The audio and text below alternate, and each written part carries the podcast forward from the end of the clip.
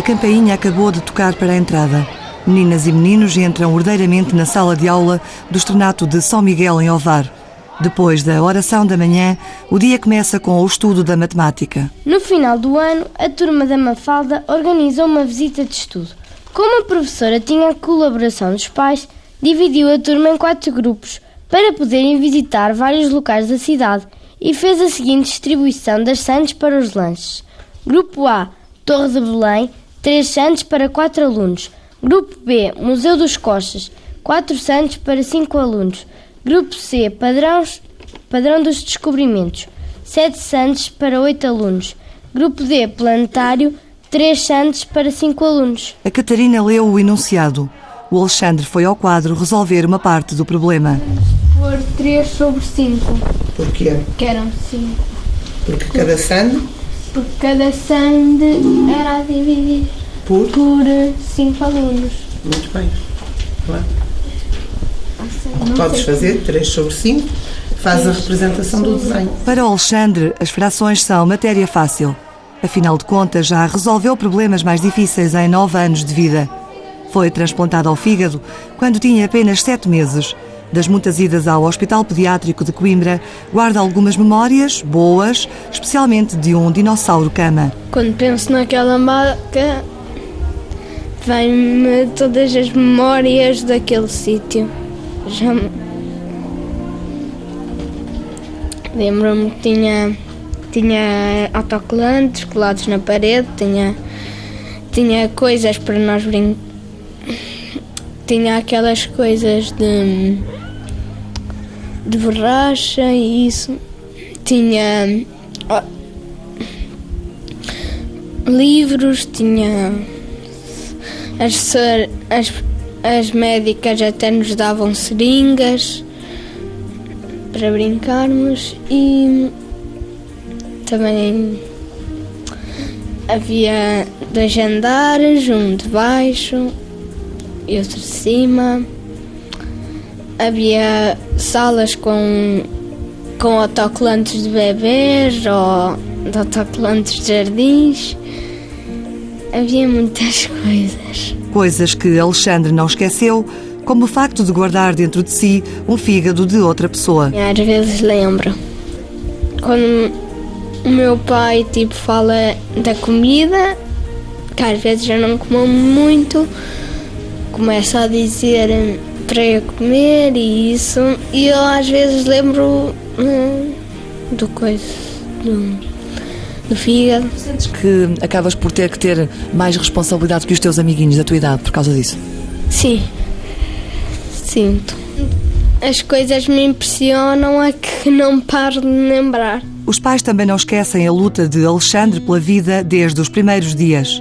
O pai, Vítor Martins, descreve os meses anteriores ao transplante hepático como se estivesse a rever um filme de terror. O Alexandre tinha o déficit de alfa-1, antitripsina, tinha, tinha o, o, acusou positivo o citomegalovírus e tinha uma doença do ciclo da ureia, que era a intolerância às proteínas. Ou seja, daí que os primeiros seis meses de vida dele foi um calvário, porque o Alexandre começa-se a degradar aos 10 dias de vida, conforme ele vai ingerindo proteínas, cada vez se degrada mais, mas ele tem que ingerir proteínas, porque senão descompensava. Portanto, ele, ele do fundo ele começa a ficar ligeiramente, com uma ligeira icterícia aos 10 dias, 8, 8 10 dias de vida e esse processo foi sempre degenerando, foi sempre uh, evoluindo de forma desfavorável até que aos 4 meses a, a icterícia estava de tal forma instalada que os médicos começaram-se a assustar e depois uh, uh, todo o processo até chegarmos ao transplante é de degradação absoluta. Depois o Alexandre não podia comer nada, tudo que comia o envenenava, enfim, havia uma série de coisas que iam acontecendo que quando o Alexandre tinha seis meses de vida não era propriamente uma criança agradável de se olhar porque eles vão os miúdos vão degradando-se vão ficando com uma cor de, de, amarelo passam para verde enfim aqui eles quando estão na fase terminal da vida é qualquer coisa que eu não desejo a ninguém que passe, porque é, é, nós, como pais, passamos realmente por um calvário, por um inferno, porque é tenebroso ver um filho degradar-se dessa forma. Como o Alexandre já foram transplantados ao fígado em Coimbra mais de 160 crianças. A maioria não tem ainda 15 anos. A unidade de transplantação hepática, dirigida pelo cirurgião Emanuel Furtado, é a única que em Portugal transplanta fígado em crianças. O cirurgião lembra que foi, aliás, com as crianças que tudo começou. Os primeiros transplantes hepáticos que foram feitos no mundo foram em crianças. Portanto, a transplantação hepática pediátrica já, já, já marcou, aliás, o início da transplantação hepática. A transplantação de fígado não começou com adultos, começou com crianças.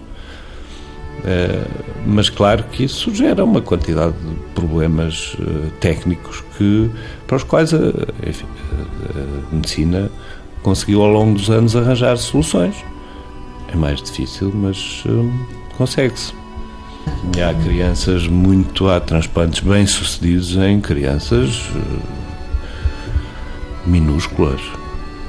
Não cá, creio que a mais pequena que nós transplantámos teria 3,5 kg ou 4 kg, mas isso cá é, é uma exceção. Mas há crianças uh, com, submetidas a transplante e bem sucedido, ainda muito mais pequenas. A transplantação hepática é a que envolve mais crianças. Os transplantes de rins e de coração são menos frequentes, mas também são feitos. Olivia ganhou um coração novo aos 15 anos. Eu não queria, eu disse mesmo ao médico que não queria.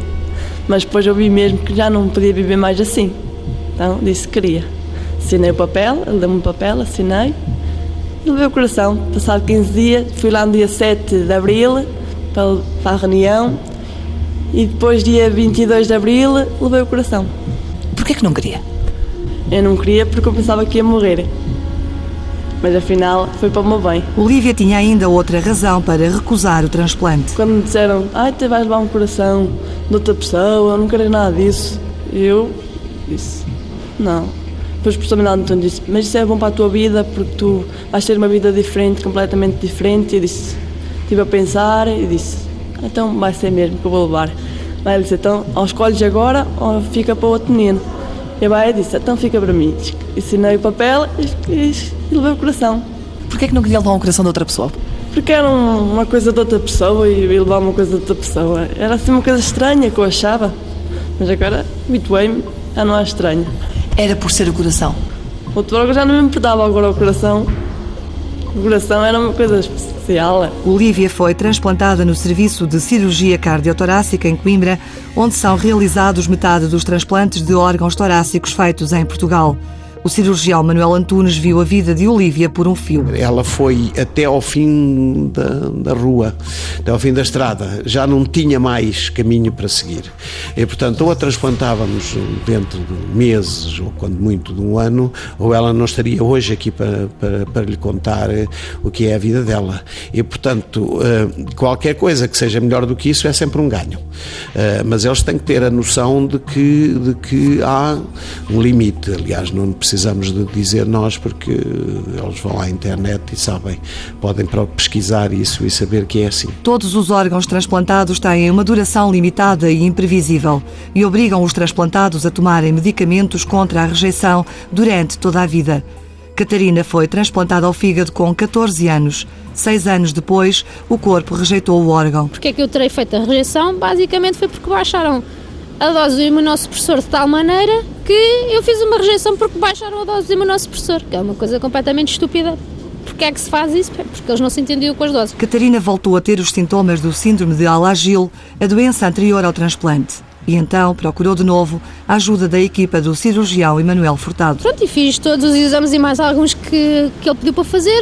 Fiz uma biópsia que, que se confirmou que, que, era uma rejeição. Fiz uma grande dose de, de corticoides que supostamente devia ter resultado logo e não resultou. E portanto, depois fui para a lista para transplante. Entretanto, já estava uma lista em SOS e eu já era a primeira, já era a primeira da lista do transplante normal e já era a primeira do SOS. Quer dizer, lançaram um SOS para mim já, eu já, já, eu já estava em Coimbra para aí há. Não sei se tive três meses, mas já, eu já devia estar lá pá, há um mês e qualquer coisa. Portanto, o primeiro órgão que aparecesse era para mim. Apareceu um órgão, não me deixaram lanchar, foi aí que eu percebi. Ah, hoje não lancha. Eu, hum, ok, então expliquem-me, apareceu um órgão, o que é que aconteceu? Ah, sim, é possível que seja para si. Eu, ah, então está bem, então no lanche, muito bem. Eu só passo fome por bons motivos. E então, depois eh, já, já estava toda preparada para ir para o bloco e tal. Então fizeram as minhas análises e disseram: Ah, tem uma amilase alterada, pronto, não pode ser transplantada. E eu: Ah, tá bem. Nisto já era hora de jantar, toda a gente jantava. E, e eu estava eu estava na maca para ir para o bloco. Olha, afinal já não vai para o bloco. Fica então para depois. Tá bem. Pronto, então dei-me comida que eu tenho é fome. Deram-me comida, estava tão cansada de andar para aqui, andar para ali, não sei o quê, dormi a noite toda. E no outro dia de manhã disseram, ah, pois ontem não era assim um bom dia e tal, aquelas desculpas que os enfermeiros dão para nos animar. E eu, pois, está bem, realmente eu estava um bocado cansada e tal. Pronto, e depois a partir daí não se sabe como nem porquê, lá comecei a melhorar. Talvez os corticoides tenham, feito, tenham um efeito retardado e tenham funcionado. E, e depois já não foi preciso ser retransplantada, mas quer dizer, não ganhem para o susto, não é? O organismo do Alexandre também tentou rejeitar o novo fígado. Como ainda era bebê, não se recorda, mas sabe que todos os cuidados são poucos. Cresce, por isso, atento à alimentação. Não posso comer hum, cer- certas coisas, hum, tipo gomas, não posso comer. Aquelas coisas que os miúdos comem, que são tipo umas borrachas, tipo massas vermelhas de goma, não posso comer. Tudo que seja goma, não posso comer. Bolas de açúcar, não posso comer. Ovo cru, não posso comer. A alimentação é um dos mitos construídos à volta das crianças transplantadas. A pediatra Isabel Gonçalves, há 20 anos ligada à transplantação hepática pediátrica, garante que não há alimentos proibidos. Não, não. Isso é outro mito. São as mesmas crianças com doença hepática que ainda não foram transplantados, os pais têm muita ideia. Não pode comer ovos. E às vezes digo, quem disse? Ah, a minha vizinha disse. A tua vizinha não é médica, às vezes brinco com as mães. Mas quem disse? Eu disse que ele não pode comer ovos, eu disse que ele não pode comer nozes, eu disse que não pode comer laranjas. Portanto, estas ideias que são muito culturais e que é bom. E dizer também que para a maior parte das crianças pequenas com doença de fígado, comer um ovo ou dois por semana é fundamental. O risco dos ovos é podermos ter uma intoxicação alimentar. Fora disso, o ovo é um excelente alimento, sobretudo em tempos de crise, portanto, deixar mais essa mensagem. Tem um equilíbrio perfeito entre ômega 3, ômega 6, eh, ômega 3, ômega 6 e colesterol, portanto, eh, vai nos permitir, e em termos de criança em crescimento, criança com déficit, com doença hepática, em que os déficits de algumas vitaminas condicionam alterações cerebrais, de maturação, da própria visão, é fundamental que as pessoas saibam que este alimento é muito importante na dieta das suas crianças e que não, não faz nenhum mal ao fígado. Quando nós vomitamos porque comemos ovo, porque ele estava estragado, tinha, ou efetivamente porque nós somos alérgicos ao ovo. Isso é um fenómeno diferente. Não é o fígado que rejeita, é o estômago. E aí, claro que não podemos comer, não gostamos, ficamos mal dispostos. Fora disso, é um mito. Outro dos mitos reside no coração. Por isso, a Olívia recusava o transplante, por recear perder o amor pelos pais e pelas duas irmãs mais velhas. Quando eu percebi que os afetos que era uma coisa normal, eu disse, afinal resultou o coração. Afinal não era nada que me diziam. Fiquei com os mesmos sentimentos. Fiquei com tudo igual. é. Fiquei com os mesmos gostos, fiquei com tudo normal. é. Não mudou nada. Então aquela ideia de que nós ah, amamos com o coração, sentimos com o coração, É mentira. É mentira porque eu fiquei com as mesmas coisas. Olívia apaixonou-se com um novo coração e encheu de amor e de sonhos. Estava-me casado daqui a um ano. Filho, eu gostava de ter três filhos. Meninas e meninos. Tudo. Um pouco. A minha mãe dizia, ah, e depois os teus filhos também vão ter esse problema. Eu disse, não, ok. Não vão porque eu não nasci com isto. Depois, passado um tempo, é que me apareceu isto. Então, se nasci com isto, tem que, se- tem que ir ao médico, como eu fui, e resolver o problema. o transplante deu-lhe uma nova vida. Deu. Mesmo uma nova vida. Foi uma coisa. Faz conta que nasci outra vez. Foi. Assim, uma coisa. Foi bom. O transplante foi bom. Bom dia. Olha, um café Olívia, se faz favor. Hoje, Olívia tem uma vida normal, embora tome diariamente os medicamentos imunossupressores que mantêm o coração estranho em harmonia com o corpo. Mas recorda-se de quando não era assim. Era muito chata. Cansava-me por tudo e por nada. Dava dois passos, ficava cansada. Fazia qualquer coisa já ficava cansada. Era muito. Era uma vida muito complicada de antes. Agora é vida normal, como as outras pessoas. Obrigada. Carlos tem 11 anos e foi transplantado aos 9 ao rim direito. Guarda várias memórias do tempo em que começou a ver a luz ao fundo do túnel. Entrar para o bloco, dar-me uma pica, e estava sempre a chorar. Estavas com medo? Sim. E a pica doeu muito? Não, porque eu já estava meio a dormir. Quando acordaste já tinhas um rim novo? Sim. E como é que tu te sentiste? Bem. E desde aí tens-te sentido melhor? Sim. Tu lembras-te como é que eram os cuidados intensivos? Todo laranja. Na minha escola, na primária, também era todo laranja e fazia doer a cabeça. O Carlos ainda fica nervoso quando fala do transplante de rim. É tudo muito recente. Tão recente que ainda consegue reproduzir o que o médico lhe contou à entrada do bloco operatório. Hum, o médico tinha partido uma perna a jogar futebol e também tinha que ser operado e ele tinha medo. Medo, mais que uma palavra, é um sentimento sempre presente nas crianças e nos pais. São tantos os medos que aquilo que parece banal para qualquer um é um triunfo inesquecível. A partir do momento que eles iniciam a diálise, eles entram logo em, em lista de espera. Aqui em Coimbra, só estivemos à espera um ano, o que foi muito bom. Ele, quando veio a primeira vez aqui à consulta com a doutora Helena, ela disse-me logo: Oh mãe, quem é que lhe disse que o Carlitos não podia ser transplantado? Pronto, e óbvio, eu disse-lhe de onde e quem. Prontos. E ela disse: Não, senhora, o seu menino está aqui e vamos conseguir. Pode demorar o seu tempo, mas vamos conseguir. E o certo é que realmente, ao cabo de um ano, o meu filho está aqui, tem um rim novo, não é? E agora até já faz xixi pela pilinha, que era uma coisa que nunca tinha feito. Porque ele, a bexiga dele, como estava dilatada, ele não conseguia fazer xixi, portanto ele nunca fez. Ele fazia para dois saquinhos, ele tinha um saquinho para o rim direito e tinha outro saquinho para o rim esquerdo. Para trás ficaram cinco anos de diálise e longos períodos de internamento. A equipa da Unidade de Transplantação Renal de Coimbra, serviço que mais rins transplanta em Portugal, já deu alta ao Carlos. O cirurgião Alfredo Mota explica que o novo rim vai acompanhar o crescimento do Carlos. O seu rim também vai crescendo e, eles, e vai se adaptando à idade e ao corpo. Eh, mais do que a idade, o que interessa é a superfície corporal, aquilo que nós podemos designar por índice de massa corporal. E, e o rim adapta-se ao seu índice de massa corporal e vai cumprindo a sua função normalmente e, portanto, os doentes fazem uma vida normal, como qualquer pessoa normal, só tem que terem atenção a que tem que tomar os medicamentos, mas isso há muita gente a tomar medicamentos e que faz a sua vida normal. É? Apesar desta vida normal, tão normal como pode ser uma vida inteira com vigilância médica e medicação contra a rejeição do novo órgão transplantado, os médicos fazem tudo o que está ao alcance da medicina para evitar um transplante. E os pais agradecem. Tenho uma amiga que depois disto tudo a gente descobriu que ela tem uma doença igual. E descobriu, eu vim a saber, e, e ela já tem uma cirrose hepática. E lá está, e também o transplante não resolve, porque isto é uma doença autoimune. E, e o próprio corpo, não é? Vai continuando a rejeitar aquele órgão. Não... Quer dizer, isto torna-se um ciclo vicioso. E eu sei que essa minha colega, amiga, tem uma, uma vida com pouca qualidade de vida. E isso chateia um bocado, quer dizer, não é? Se eu não conhecesse ninguém, se eu não tivesse. se não soubesse nada, é muito mais fácil, gente não sabe, não é?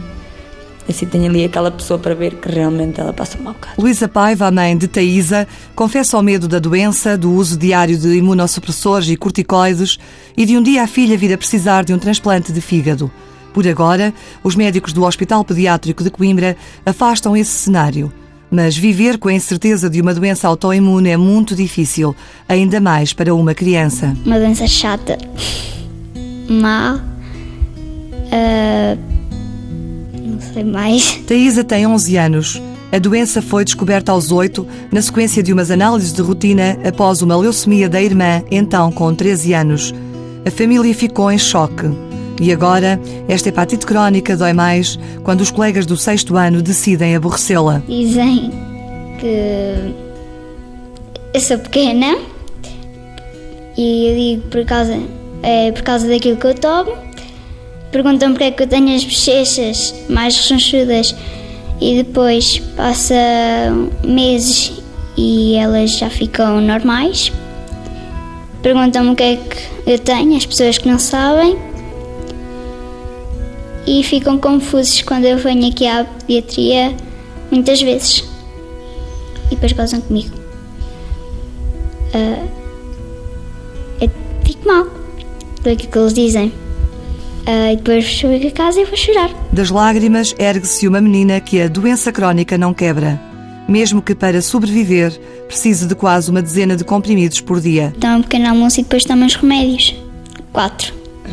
À noite chego a casa da natação, vou ao meu quarto, depois vou para a cozinha, espero que meus pais façam comer e como e vou tomar os remédios outra vez, que são para aí três. Depois espero uma hora para tomar o outro. A natação é a grande paixão de Taísa. Apesar da doença, treina com a esperança de somar mais medalhas às cinco que já levou para casa. Treino todos os dias, às vezes também ao sábado. É sábado sim, sábado não. Às vezes em Lordemão, na Pedrulha e na Dulcevita. É uma hora e meia por dia. Às vezes vou a competições. Taísa diz que tem toda a paciência do mundo para aguentar a doença crónica. E o Carlos? Já regressado a casa, em peso da régua, tem agora um sonho. Ir à praia. Porque nunca fui. E nu- nunca entrei numa piscina. Já entrei, mas não é a mesma coisa andar lá sem sacos. Com os sacos, quer dizer. A praia de sonho do Carlos tem nome e gente dentro. Um metozinhos, talvez, onde a minha irmã foi. E há lá muito sol quando está verão, e areia, e há lá ondas. Muitas pessoas na água, muita areia, eh, fazem castelos, alguns vão à água, muitas pessoas a fazerem surf. Para as crianças não há fronteiras para sonhar. Por isso, apesar de ter um rim transplantado e ainda mais algumas batalhas pela frente, Carlos quer ser bombeiro ou futebolista. Para já gostava de ir Ir ao Estádio do Dragão, ver o jogo do Porto entre o Benfica. E, e esse jogo convinha que o Porto ganhasse. Hum, 5-0. O Carlos, o Alexandre, a Olívia, a Catarina e a Taísa têm em comum a medicação. Tomam todos os dias imunossupressores. Quase todos os doentes têm que tomar imunossupressão para toda a sua vida. E, e o que os imunossupressores fazem é hum, eh, enfraquecer as nossas defesas naturais, que são responsáveis pela luta contra eh, os- as bactérias, os micro-organismos, os tumores, as células tumorais e, eh, no caso concreto da transplantação, também pela eh, rejeição dos órgãos que não são, dos órgãos e tecidos que não são do próprio corpo. Um, e como disse, a rejeição é a regra e por isso estes doentes, quase todos, têm que tomar imunossupressão durante toda a vida. Sem tabus nem mistérios, o cirurgião Emanuel Furtado explica os riscos aos pais e às crianças. Todos os medicamentos têm efeitos secundários, mais graves, menos graves. Uh, os imunossupressores que temos hoje, que são mais potentes e, e melhores do que aqueles que havia há 30 anos atrás, uh, ainda assim têm uma panóplia de efeitos secundários uh, que são importantes e graves. A hipertensão, a diabetes, a insuficiência renal. Eh, mas, sobretudo, o problema maior é que, uma vez que eles enfraquecem os mecanismos de defesa naturais do organismo, isso quer dizer que nós, para combatermos a rejeição e mantermos a rejeição controlada, criamos uma situação em que as infecções e a gravidade das infecções eh, é maior, as infecções são mais frequentes e mais graves e a taxa de tumores nos doentes que fazem imunossupressão também é mais alta do que na população em geral. Cinco vezes maior. Assim se mede o risco de uma criança transplantada desenvolver uma doença cancerígena. Saberem que realmente o risco de eles terem um, um cancro, portanto um tumor, é cinco vezes maior, de um modo geral, mais para o cancro de pele, mais para o cancro nas raparigas, tanto do, do colo do útero. E, e, portanto, é evidente que em termos de risco, de risco de, de ter um tumor é maior, todos os fatores que sejam de risco para eles serão cinco vezes maiores. Mas, um modo geral, como dizemos aos outros, não devem fumar. Se para o tabaco há um não perentório, para a ingestão de uma pequena quantidade de bebida alcoólica, a pediatra Isabel Gonçalves levanta um pouco a guarda, mas apenas um pouco. Eu costumo dizer que elas podem tudo e não podem fazer aquilo que também os outros normais não deviam fazer, que infelizmente tudo isto é muito bonito, mas na prática, enquanto educadores, enquanto médicos, sabemos que não é verdade, por mais que aconselhamos, eles têm tendência a passar no vermelho e eles não são diferentes. Portanto, se nós queremos enquadrá-los e não querem que sejam diferentes, temos que educá-los para a saúde como devíamos fazer com os outros. O que eles de todo não podem fazer é aquilo que exatamente as outras crianças que não têm doença crónica e são supostamente normais também não deviam fazer consumir eh, drogas simples, eh, drogas destas eh, desconhecidas, produtos cada vez mais manipulados que nem sequer sabemos os efeitos. O álcool, é óbvio que ninguém deve consumir álcool como eles fazem agora, que é o fenómeno de beber até cair para o lado. Portanto, isto está enraizado, é péssimo e é óbvio que não podemos aceitar de modo algum que eles o façam, como também não podemos aceitar que nenhum dos outros o faça mas digamos que não os limitamos em praticamente nada. Costumo até dizer-lhes, contra a vontade, alguns pais querem que eu diga, não diga que ele pode, não pode beber nada, é, tens 18 anos, como as pessoas que fazem dieta, mas que ao domingo lhes é permitido comer um gelado. Eu digo, bom, tu podes pegar no copo de champanhe, estás numa festa, é mais difícil às vezes, para um adolescente nessas circunstâncias ou para um jovem adulto, hum, dizer, vou só beber sumo e todos começarem a rir e, portanto, ele vai se sentir pior a seguir. Uh, é o excesso que vem. Eu prefiro que eles digam, não, pegas no copo e podes beber dois golos não há problema nenhum, não vais beber cinco copos, bebes dois golos, pousas o copo, conversas, é muito mais natural. Eu acho que isto é mais natural e as pessoas não sentem aquele peso que os pais digam, não diga-lhe que é zero, não, não vou dizer isso. Talvez alguns colegas meus, todos os outros, vão achar que eu estou aqui a dizer que ele está a dizer que ele pode beber, não estou a dizer que ele pode beber minimamente como todos nós o fazemos. Quatro em cada dez crianças transplantadas têm dificuldades escolares.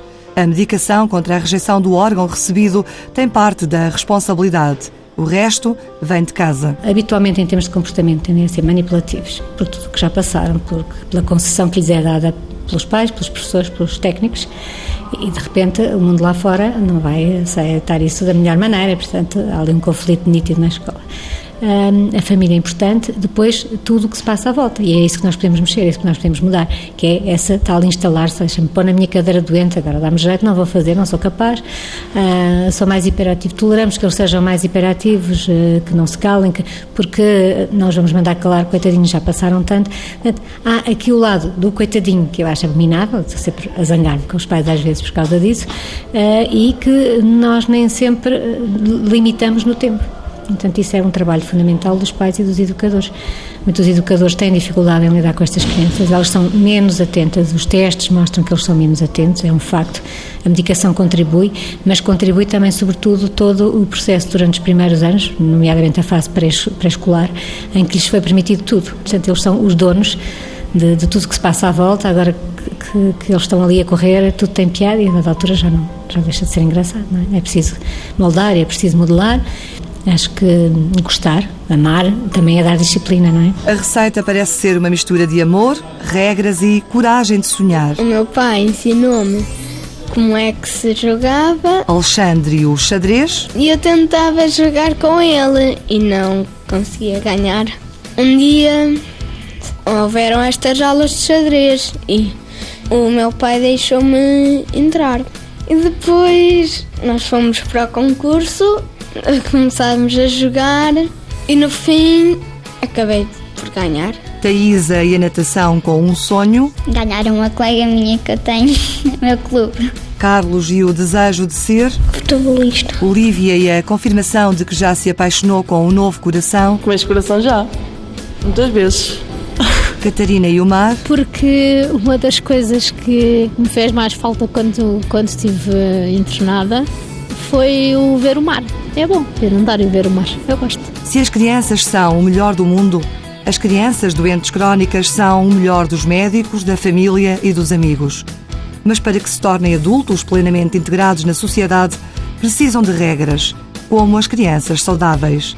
Só assim podem palmilhar o caminho aberto no dia em que um fígado, um rim, um coração as salvou e as deixou nascer outra vez.